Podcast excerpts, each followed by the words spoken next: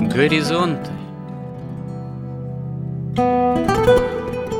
Авторская рубрика протерея Андрея Спиридонова и Георгия Лодочника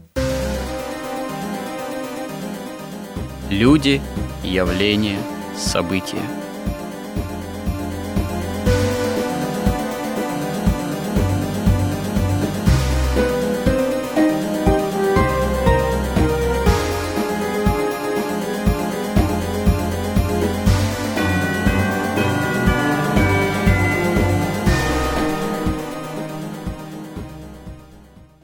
Добрый день, уважаемые радиослушатели. В эфире радио «Благовещение». И в нашей постоянной рубрике «Горизонты» я, протерей Андрей Спиридонов и мой добрый, компетентный собеседник Георгий Лодочник продолжаем наши словесные и смысловые изыскания э, на тему, которая некоторым образом примыкает к теме история как промысел Божий, то, что продолжаем разговор скорее о современности.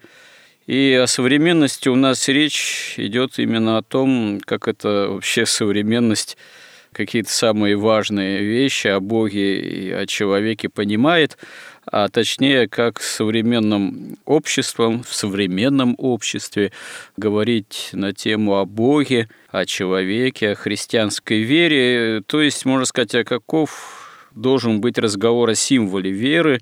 Этот разговор мы уже предпринимали, у нас был цикл именно о символе веры, а теперь, наверное, мы подошли к тому, что необходимы некоторые дополнения к этой теме, потому что тот символ веры, который приняли святые отцы еще в середине первого тысячелетия на Вселенских соборах, он, конечно, ни в коей мере не устарел – он не требует никакой коррекции, никаких изменений, никаких дополнений, потому что, в принципе, он в себя включает все основные границы догматические, вероучительные. Не то, что это окончательно исчерпывающий текст, и после символа веры больше не о чем говорить, это тоже не так, но толкование и миропонимание святых отцов, скажем так, ну того же первого тысячелетия, собственно говоря, христианской традиции в полном смысле этого слова, от современного человека все-таки отличается понятия, миропонимания, мотивации, мотивы, так сказать, стремления к тому, каким образом осуществлять эту земную жизнь, чтобы она стала началом жизни вечной, началом жизни в Царстве Божьем, в Царстве Небесном. Современный человек часто не то, что вовсе не имеет никаких представлений о том, есть ли жизнь вечная, что такое Царство Небесное, и как оно достигается, каким образом оно раскрывается в человеке с Божьей помощью для нас, христиан. У современного человека, современного же нашего развитого общества потребления, в отличие от общества традиционного, некогда в какой-то степени христианского, в общем-то, другие приоритеты – иные мотивации и иное миропонимание. Это именно стремление к потреблению, это ценности, связанные, опять же, с обществом потребления, ну и так далее и тому подобное. Об этом мы уже достаточно много тоже говорили. Если необходимо, повторимся.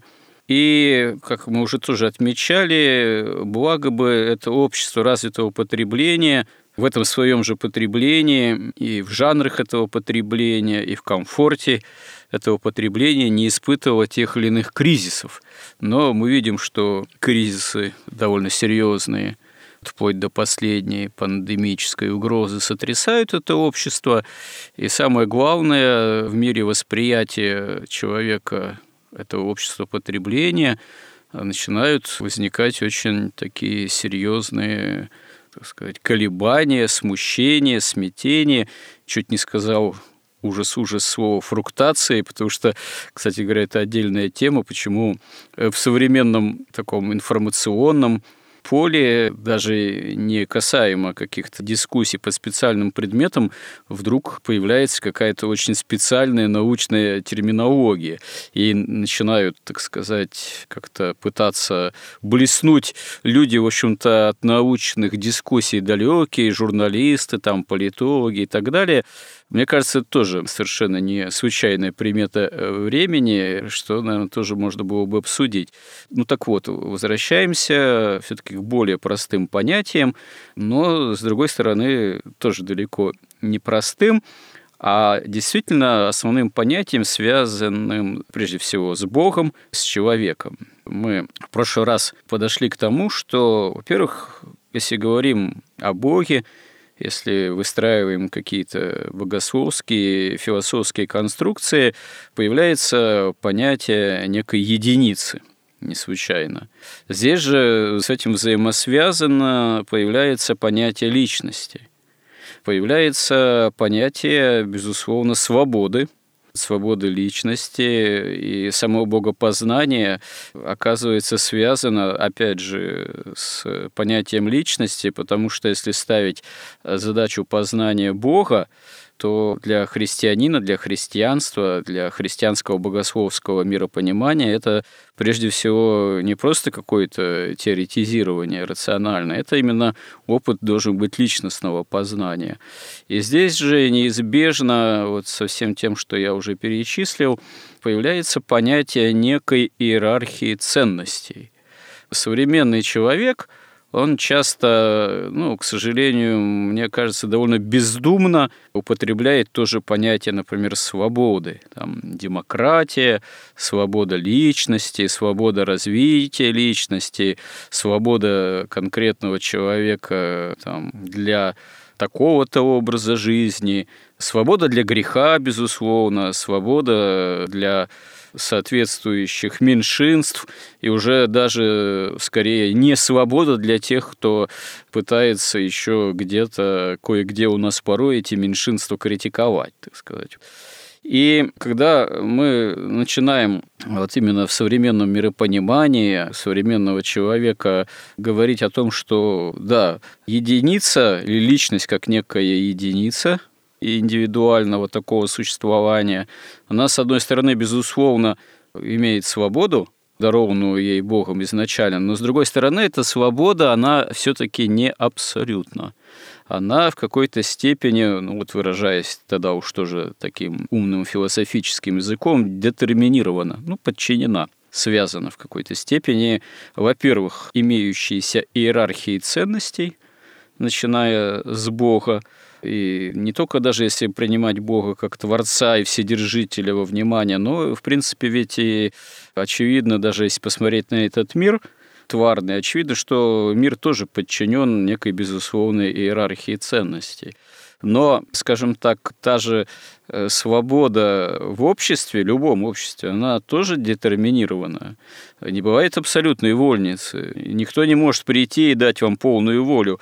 Как бы наш скажем так, выдающийся писатель, режиссер, актер Василий Шукшин не бредил романтизированным образом Степана Разина, его кинороман, который так и не был экранизирован. «Я пришел дать вам волю», это, конечно, все ну, такого рода формулировки или грезы, или мечтания тех или иных людей, они никогда не осуществимы потому что никакое общество, никакой народ, никакое собрание, даже самое вольное и разгульное, оно все равно никакой абсолютной свободы иметь не может. И никакая демократия, никакие самые передовые государства, декларирующие, что они вот такие все демократичные, они все равно никогда не откажутся от институтов подавления, от армии, от полицейских там структур и так далее. Просто ну, другой вопрос, а кому и чему в тот или иной момент эти структуры могут служить, так сказать, народу ли на самом деле, обществу ли или властным структурам, или в тот или иной момент олигархам. Ну, это достаточно бывает сложная картина, и, может быть, она прямо не связана с нашими задачами мыслительными и словесными, скорее, э, богословского порядка, но в современном обществе окружающем со всем этим мы непосредственно связаны, и от этих понятий, этой тематики тоже полностью абстрагироваться не можем. А тем более, коль скоро мы в наших вот беседах ставим такую задачу, как-то соотнести с миропониманием именно современного человека, современного общества основные христианские ценности и понятия, то, наверное, вот должны иметь в виду и то, чем это общество или эти общества, окружающие нас, на самом деле живут э, и с чем свое бытие соотносят. Продолжим на эту тему наш разговор. Теперь вам слово, мой постоянный дорогой собеседник. Если говорить о свободе, то, как писал Бердяев, наш философ русский, знаменитый, что существует не одна, а две свободы. Можно даже сказать три свободы. Первая свобода – это свобода выбора между добром и злом. Свобода или покориться благодати Божией и стать рабом истины, или противиться и благодати, и истине, и все делать по-своему. То есть это первая свобода, про которую Иисус Христос говорил до слова «ваше будет да-да, нет-нет», а все, что сверх того, то от лукавого. И дальше Бердяев писал, что есть свобода в Боге. Вот свобода в Боге, она практически не ограничена. То есть она бесконечна, как бесконечна вечность, и как бесконечная вот иерархия, и бесконечно обожение, да, она бесконечна. И человек, он, вот слово «творец» в Библии, оно имеет значение конкретное. Это не творец, вот так сказать, который все породил, да, механически, а это именно творец, подобный там живописцу, композитору, писателю. Вот это нечто именно творчество, это искусство – это его как бы такая природа. И он ожидает и от человека такого же отношения к жизни, к собственной, как к произведению искусства. Поэтому в этом смысле свобода практически безгранична. Но после грехопадения, чтобы ограничить зло, когда природа зла вошла в природу человека, возможности человека очень ограничены. И вот когда мы здесь живем, у нас свобода ограничена, да, потому что есть еще свобода во зле, она тоже открывается, можно сказать, как третья свобода. Но вот эта свобода, начиная от самого сатаны до последних там каких-нибудь там детей, которые выбегают на демонстрацию там за Навального, она ограничена действительно очень сильно, потому что, ну и так наш мир, он, он захлебывается от зла и от лжи. И вспомнить особенно и вот 20 век, то, что с Россией происходило. Поэтому, слава богу, что вот эта свобода, свобода во зле, она ограничена. Но вот как бы все механизмы, как вообще, что такое свобода, как она связана с любовью, с истиной, мы, я надеюсь, дойдем до этого чисто, так сказать, вот таким научным способом моделирования познания. Да, мы обсуждали символ веры. Это не значит, что мы хотим к символу веры что-то добавить. Как бы задачу я вижу так, чтобы вот это все, что мы обсуждали эти годы, попробовать изложить так, как люди сегодня могут, ну, большинство только так и может воспринимать.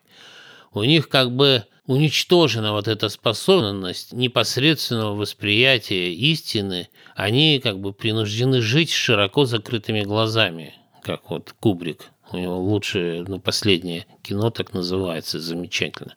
И эти глаза, это духовные глаза, они закрыты. Ну, вот можно представить, вот он едет в танке, но его заставили никогда не смотреть в окуляр. Вообще никогда не открывать вот этот люк и не смотреть то, что там происходит, а исключительно верить экранам, верить каким-то моделям. То есть они глазам своим не верят, люди – они воспринимают только модель. И поэтому мы пытаемся построить вот модель христианского миропонимания, как устроено мироздание.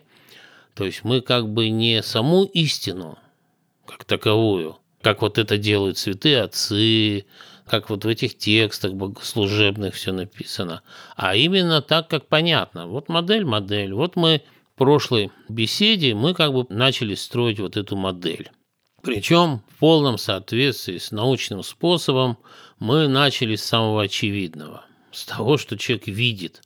Но только не то, что он видит вот глазами вот этими материальными, да, а то, что он видит своим собственным «я», своим духом, своим разумом и своим сердцем.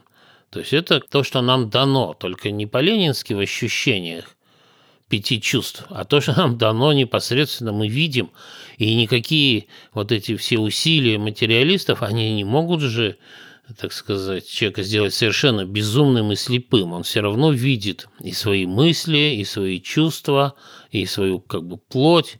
Он это все видит. И мы, собственно, остановились на том, что все мироздание устроено как иерархия. Это не только иерархия ценностей, просто все мироздание есть иерархия. Все живое есть иерархия, и в каком-то смысле и все и неживое есть иерархия. И нет никакого равенства в природе. Но может быть только в мертвой природе, если вы зашлифовали какую-то поверхность на какое-то ограниченное равенство, и то условное. Потому что если мы начнем вникать глубже и глубже, там опять никакого равенства не будет. Поэтому все время есть иерархия. И тут мы пришли к такой простой модели, что человек есть иерархия, у него есть дух, в этом духе заключается его «я». Это «я» способно созерцать и разум собственный, и сердце собственное с его чувствами и желаниями, и плоть может созерцать. Он не только может созерцать, он может управлять разумом, а разум может управлять сердцем. И здесь возникает как раз огромная разница между тем, что говорит христианство, и тем, что говорит магия или вот материализм, который есть такая магия для профанов, у которых нет посвящения, которые вот они то, что видят пятью чувствами, то для них и реальность, вот прямо по заветам Ильича. Разница заключается вот в чем, что если мы берем, собственно, безусловно очевидное устройство человека, вот такое христианское, то мы видим, что мысли человека, они не абсолютны, что все чувства и желания человека, они не абсолютны, и даже требования плоти, они не абсолютны, а воля духа в человеке, она абсолютна если он, конечно, человек, потому что, собственно, чем человек отличается от животного? В животном все то же самое есть и плоть, и сердце, и чувства, и желания, инстинкты там тоже в этом сердце после грехопадения оказались. И разум точно такой же, как у человека. За одним только исключением, в нем нет «я», и даже вот я когда смотрю на своего пса, вот немецкая овчарка, мне кажется, что в нем даже что-то подобное я даже уже есть. Ну, может, мне так кажется. Но чего в нем точно нет, это нет свободы воли, потому что свобода воли есть только у вот этого «я». Вообще воля. В этом смысле, чем вообще отличается воля от упрямства? Воля – это воля духа, а упрямство – это упрямство страсти – когда страсть упрямо противостоит воле духа. И вот вся вот эта вот машинерия, не знаю, которая вот уже длится который век, вот этот все результат вот этой эпохи просвещения, в результате которого и были закрыты глаза, можно сказать, у человечества, широко закрыты, так что ничего никто не видит, очевидно, под носом. Они говорят о том, что как раз они говорят вот так, что вот то, что вы чувствуете, то, что вы думаете, это абсолютно. Вот это и есть ваша личность. Вот все ваши страсти, вся ваша зависть, вся ваша ложь – это вы. Потому что вы, вот все вот ваши мысли, чувства, желания, они все есть результат деятельности плоти, результат движения соков в утробе. И это абсолютная реальность. И вот ваша плоть вот так работает, и у вас вот такая история там эволюции вашей, там от микроба до вот вас через обезьяну, а вот у другого другая. И поэтому даже мысли не возникает, что можно каким-то образом начать управлять собственным разумом или собственными желаниями, или собственными чувствами. Это как бы полностью блокируется, да? А вообще в чем смысл религии? Чем религия отличается от магии, от всяких материализмов, там, от, от всего остального, от всяких там придуманных каких-то теорий. Она отличается тем, что ее сущность как раз в том, что человек должен при помощи Бога и по его воле исцелить свою душу в первую очередь и свое тело. То есть для христианина, и вот в той модели, которую мы в прошлый раз детально достаточно обсудили, как раз задача заключается в том, чтобы подчинить себе разум, а разум, чтобы подчинил себе сердце. Ведь в чем суть всех страданий? Суть всех страданий, когда низшее объявляется высшим. Когда вот там, например, похоть или зависть объявляется чем-то объективным, чем-то абсолютным, на что нельзя никак повлиять. А все религии говорят, да нет, можно повлиять. Не только можно, а и нужно повлиять. И этим именно человек отличается от животного. Вот животное не может повлиять ни на свои мысли, ни на свои чувства, ни на свои инстинкты, а вот оно именно действительно полностью детерминировано. Человек нет – он абсолютно свободен. Он может управлять своими мыслями и чувствами, и желаниями, и инстинкты. Он может контролировать инстинкты, даже страх смерти. Но если он пытается это начать делать, он понимает, что это совсем непросто. Но тут еще возникает вопрос, а вообще, ну хорошо, вот есть я. А какой критерий? Как я должен собой управлять? как я должен выстроить внутреннюю иерархию себя самого, как я должен подчинить себя. И тут ответ такой, что поскольку человек не единственный человек в мироздании, и он вообще не единственный, мироздание не ограничивается человеком, а есть еще высшие вот это – причина, которая все породила, вот эта единица, о которой мы говорили, которая содержит в себе все мироздание, если говорить таким языком такой научной модели. Вот этот высший дух, ведь он когда что-то творил, он творил в гармонии в какой-то. Но, по крайней мере, его воля, то есть мы будем ей, если противиться, да, то, скорее всего, это получится не очень хорошо все. Но мы к этому пойдем, потому что дойдем, так сказать, чисто логически. Пока на этом остановимся. Остановимся на том, что человеческий дух, он должен воспринять непосредственно истину, и истину, и любовь, и вот в соответствии с этой истиной, которая есть воля Бога, начать себя перестраивать. При этом у него сил-то нет, он падший человек и это огромная энергия, он без помощи Бога встать не может, обратно вернуться в свое совершенное состояние. И тут мы пока остановимся, к этому вернемся, мы вернемся вот к такому вопросу. Понятно, что материалистов их всегда мало было. Во всю историю это были редкие случаи, какие-то маргинальные очень, но общая идея у них была такая. Они говорили, то есть они в чем отличие? Они доверяли именно своим только пяти чувствам. Они как-то игнорировали разум свой собственный. Они этим разумом воспринимали информацию от пяти чувств, и они видят, что кругом вещество. Это вещество начинаешь резать, оно дробится, каким-то образом бесконечно дробится, и у них такая мысль была, что а самое простейшее в мироздании – это некие неделимые, самые мелкие частицы – вот эти частицы, атомы, они складываются в разных э, вариантах, в каких-то системах, в какую-то архитектуру, и они постоянно усложняются. И по их логике выходило, что материя – это самое простое, а все, что, так сказать, выше вот самого такого первичного уровня материи, оно все становится сложнее, сложнее, сложнее. И на каком-то этапе вот эта сложная материя стала порождать еще более сложные инстинкты, потом еще более сложные чувства, потом еще более сложный разум. Хотя совершенно очевидно, что, во-первых, разум никак не связан с материей, во-вторых, он совершенно наипростейший. Проще разума только дух.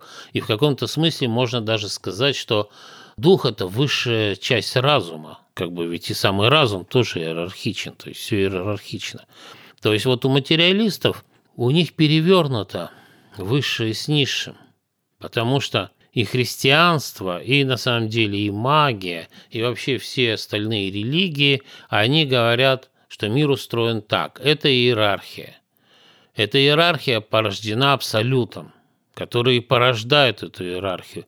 И это просто даже как бы очевидно. То есть само проявление абсолюта, совершенного во всем и непостижимого, и недостижимого, оно выстраивает все, что он породил, в иерархию относительно себя. То есть возникает иерархия.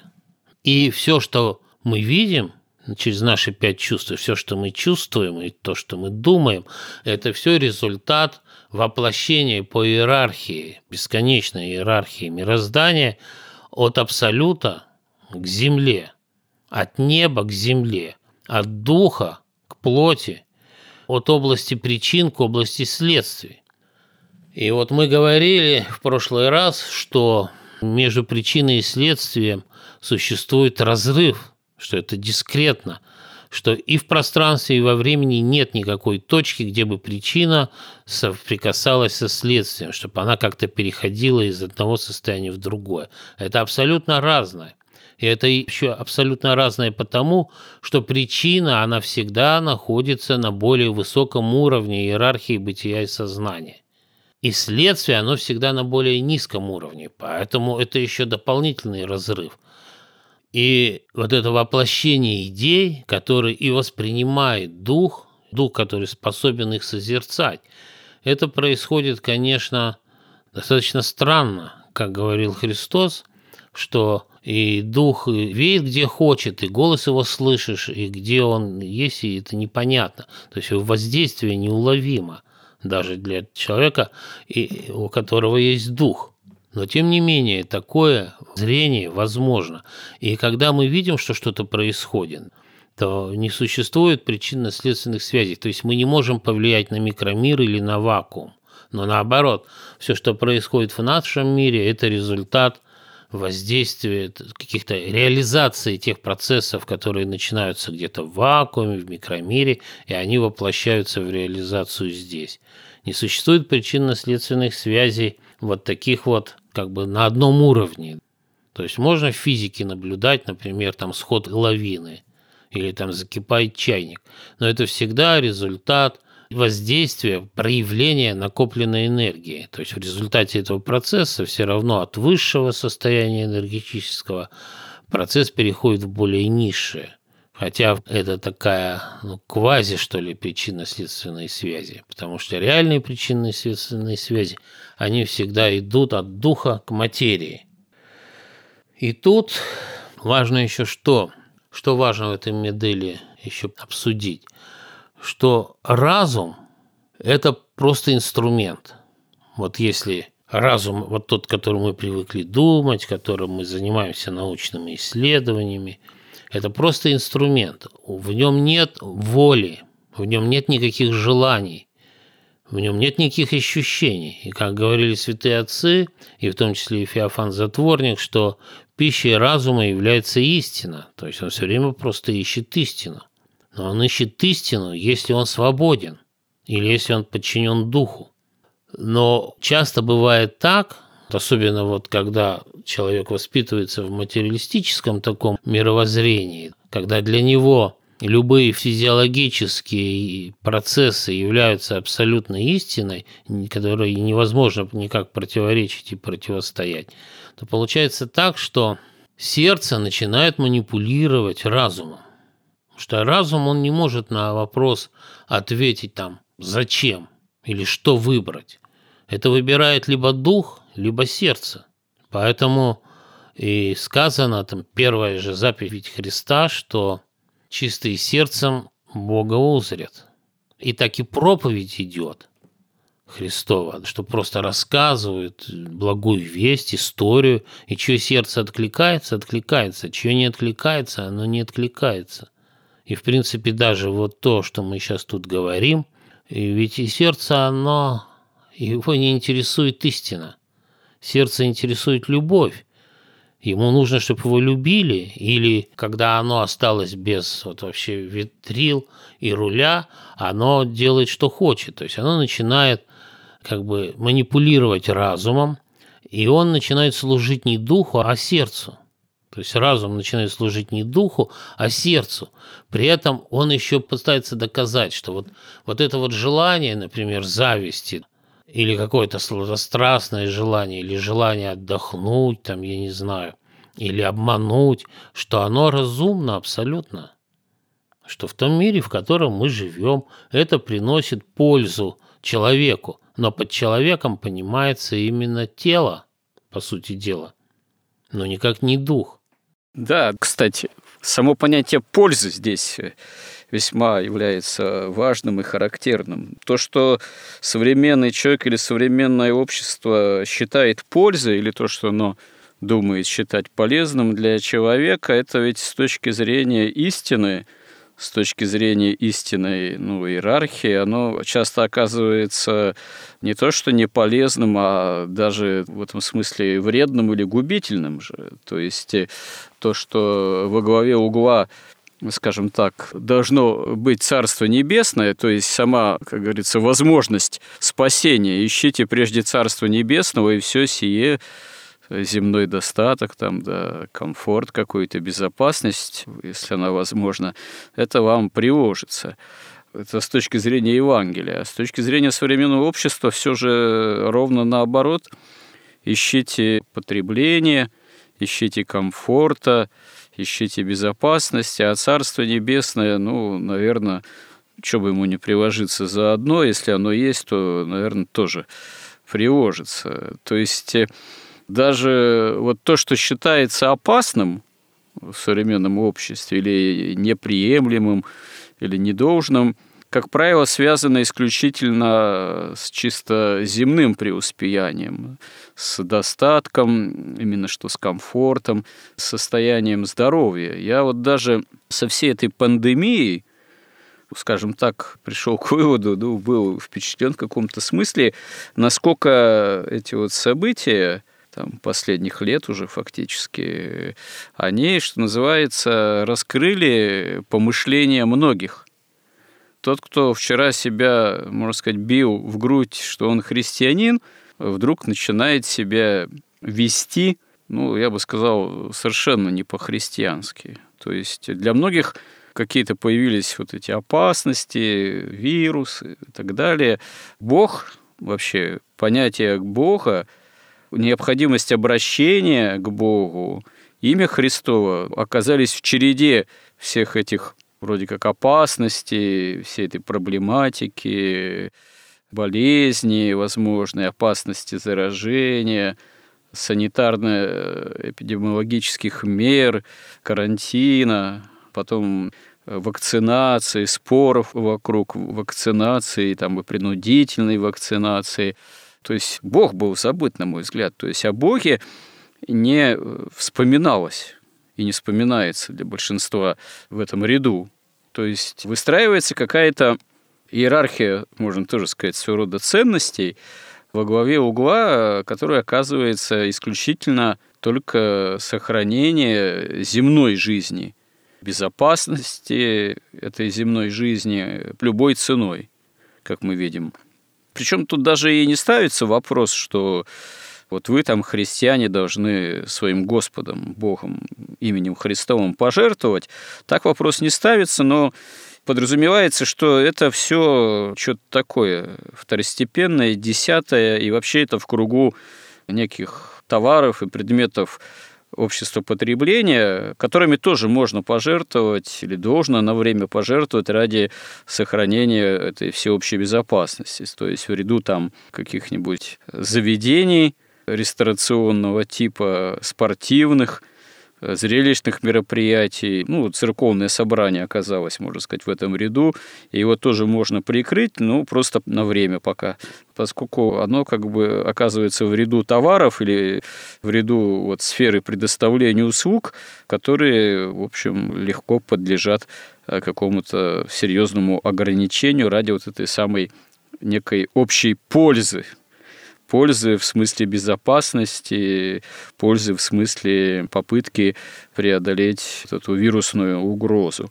И я повторю уже, с чего начал. Для меня было удивительно не то, что это предпринимают там власти, чиновники, разного рода организации, типа Роспотребнадзора там, или еще кого, или чего, а то, что часть христианского общества, нашего церковного, легко пошла, ну, я на поводу, может быть, слово не очень подходящее, как-то легко с этим согласилась, именно по той простой причине, что приняло вот именно вот это понимание пользы и безопасности, исключительно связанное с земными благами.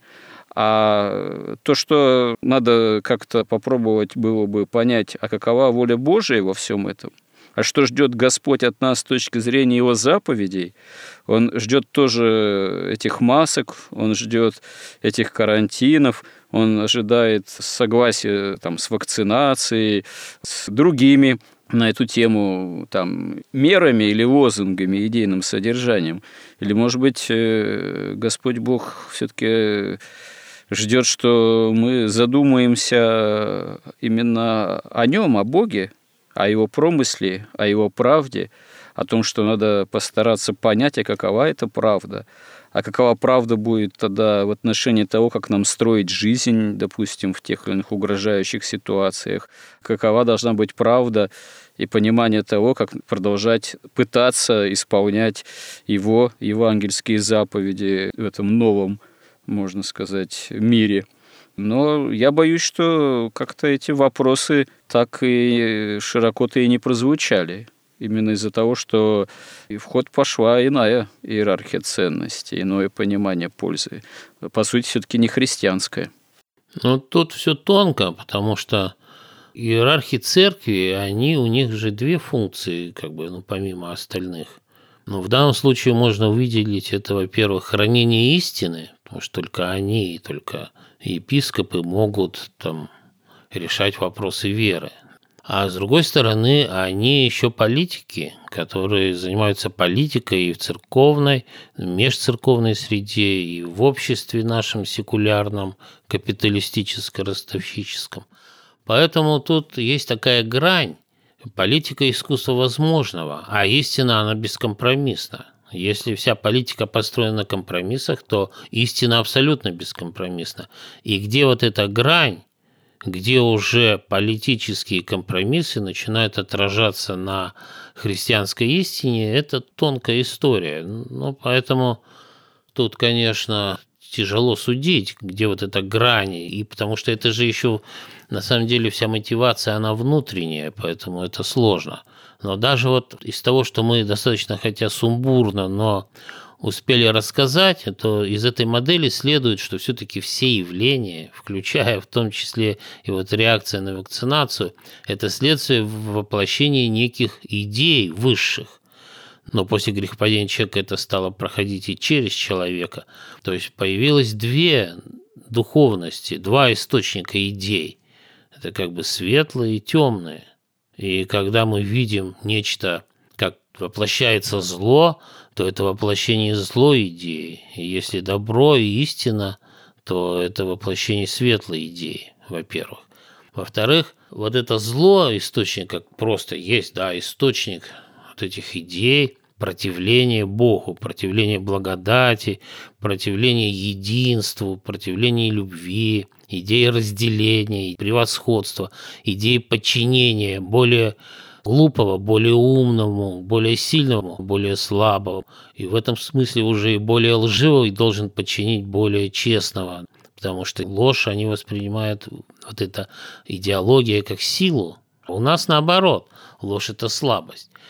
Но другая еще составляющая, как бы другой источник зла, вот о чем мы начали говорить, это невежество – это когда человек, видя, не видит и слыша, не слышит. То есть, видя, не видит, он не видит сам себя, вот то, что он видит разумом и духовными очами, да, и не слышит то, что говорит ему и дух, и разум здравый.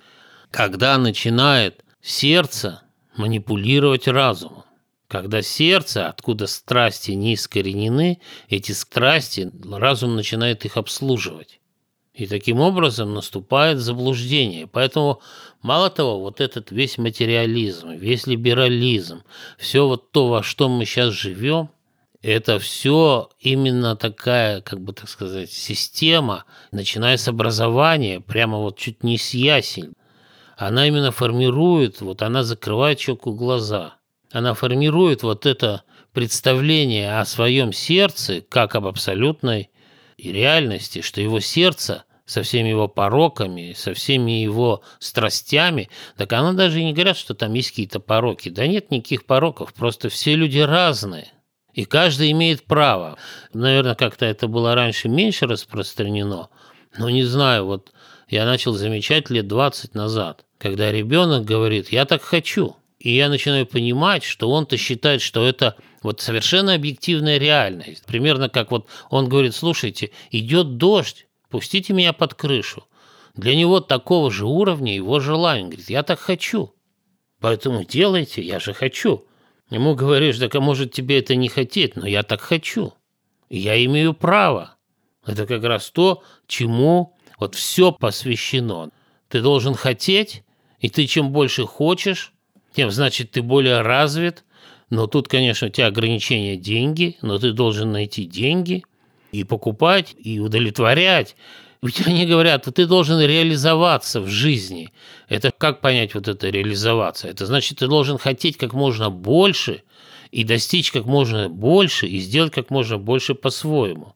Но когда-то имела эта вещь такие коннотации, что ты должен достигнуть чего-то там в науке, в искусстве или, например, в спорте. Но это вообще смешно. Но как ты реализовался в спорте? Но ты, например, прыгнул выше всех. Какое это отношение может иметь к человеческой реализации? Поэтому вот все перепутывается. И мало того, создается именно ощущение такое, опять же, с помощью материализма. Ну вот сегодня я как раз читал статью на православие.ру грузинского философа. Он совершенно замечательный, на мой взгляд, дал определение вот этого либерализма. Он сказал, либерализм на самом деле это есть гностический материализм. Гностический – это как раз то, о чем говорили вот эти все марксисты, что задача человека – изменить мир, подчинить себе природу.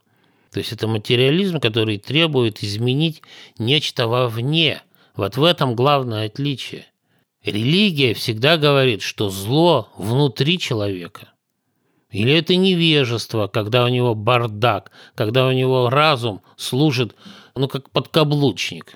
Ведь разум – это мужское начало, сердце – это женское начало. И когда он подкаблучником обслуживает сердце, его страсти и пороки. И когда он не слышит вообще духа, Конечно, а как в таком случае дух становится конкурентом, и тут уже такая женская ревность, тут уже вообще ой-ой-ой, что начинает происходить. Поэтому они говорят, что вот все зло вовне, в сердце совершенно. Твое сердце – это твоя личность, они говорят. Все зло вовне. А в чем зло? В том, что ты не можешь реализоваться. То есть у тебя мало там денег, мало шмоток, мало путешествий.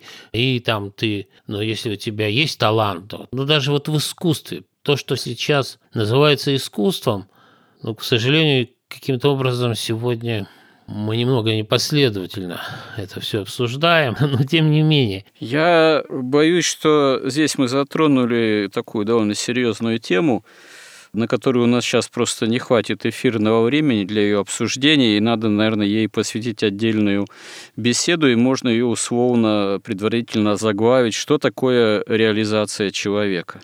Что такое, да, вот реализоваться человеку, что такое самореализация человека, в принципе, ну вот с христианской точки зрения и в современном обществе. Потому что вот вы упомянули, да, это вот реализоваться в спорте. Но в профессиональном спорте, наверное, можно сказать, как проще сломаться в спорте. Потому что на самом деле тот же профессиональный спорт, он часто ломает человека. Он, во-первых, делает из него калеку, уже после 30 лет, как правило, такого психофизического. А во-вторых, он может и сломать его и нравственно-духовно, потому что Ведь такая задача якобы творческой там, самореализации или реализации, она исключительно на гордости и замешана. Как, впрочем, увы, в принципе, вообще такая постановка задач якобы реализации человека, в том числе в искусстве, в культуре, в спорте, и не только, там, ну, не знаю, в профессии определенного рода, там, деловой жизни, она ведь тоже изначально как правило, замешана же на гордости. А если человек следует гордостной установке, как правило, и не отступает от нее, и она оказывается руководящей, гордость, то вершина этого – это вообще катастрофа, слом для личности, как писал святитель Игнатий Бринчанинов, собственно говоря, крайняя степень развития там, страсти гордости – это бесовский нрав, например. Но уподобление, так сказать, бесу или бесам и силам динамическим, но это, можно сказать, окончательная катастрофа, вообще говоря, для человека. Давайте вот отдельно об этом в следующий раз поговорим, коснемся. А сейчас прошу вас подытожить некое краткое резюме в завершении этого нашего сегодняшнего сюжета.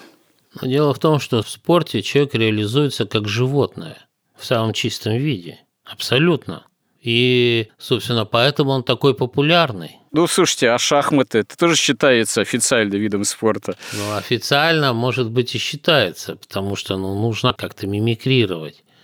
Шахматы – это, конечно, уже не животное. Животное в шахматы играть не может. Футбол, наверное, тоже не может. Или если мяч собаке кидать, она будет э, отвечать как-то. Нет, конечно, и в футболе какие-то нужно уже какие-то там... Понимаете, ну стая волков, она тоже разумно действует. Но человек, конечно, выше стаи волков. И он как бы интереснее играет в футбол. Кстати говоря, ведь волки собираются в стаю зимой из-за необходимости выживания. Я имею в виду животные, к этому понуждаемые именно чисто необходимостью выживания. Ну а сейчас уже появляются такие дисциплины, как мужская гимнастика художественная. Это что-то уже вообще за гранью. Это, это если вот посмотреть кусочек выступления такого спортсмена, это действительно сдвиг какой-то происходит. Но у нас задача-то не спорт разбирать, это просто один из жанров человеческой деятельности, а некоторые общие – выражаясь умным же языком, парадигмальные, что ли, вещи. Вот. А, но я же говорю, у нас заканчивается сегодняшний эфир. Надо некое резюме резюме такое. Все-таки мы должны продолжить и попробовать системно в следующий раз вот эту модель составить, и, соответственно, из этой модели будет видно, в чем заключается реализация. Вот я думаю, что так. В этот раз у нас, наверное, получилось немножко сумбурно, но попробуем исправиться. Ну хорошо. Будем надеяться, что будет скорее музыка, а не сумбур вместо музыки. Но там как раз была настоящая музыка, то, что называли сумбуром. Ну, вот дело в том, что э, как раз-таки часто, как говорится, не всякий человек и не всякое общество и не всякие чиновники от культуры в этом обществе поспевают за истинным движением человеческого духа творческого, как это и произошло вот с Шостаковичем. Прокофьевым самое главное. Да, и Прокофьевым. Вот. Шостаковичем, Прокофьевым. Не только. Это в разгар, как говорится, попыток реализовать то, что называлось жанром соцреализма. Но вот как раз вот в этой модели будет просто механически понятно – чем настоящее искусство отличается вот от этого актуального искусства? И в чем вообще смысл искусства? Да вот проблематика смысла искусства и вообще деятельности человека, наделенного значимыми талантами, она вообще является такой, ну, можно сказать, не просто сложной, а довольно драматичной в отношении к истинной иерархии ценностей, в отношении спасения для Царства Небесного – и здесь много такого, что называется, неоднозначного и того, что до конца вообще трудно, наверное, понять, может быть, в отношениях каких-то проявлений или каких-то творческих личностей до самого страшного суда. Ну, собственно говоря, и поговорим о каких-то общих вещах на эту тему, насколько их можно все-таки как-то проговорить и обозначить. Ну, в какой-то степени возможно. Ну, а пока спасибо всем, кто был с нами, кому интересны наши разговоры. и храни всех Господь. Горизонты на радио Благовещение.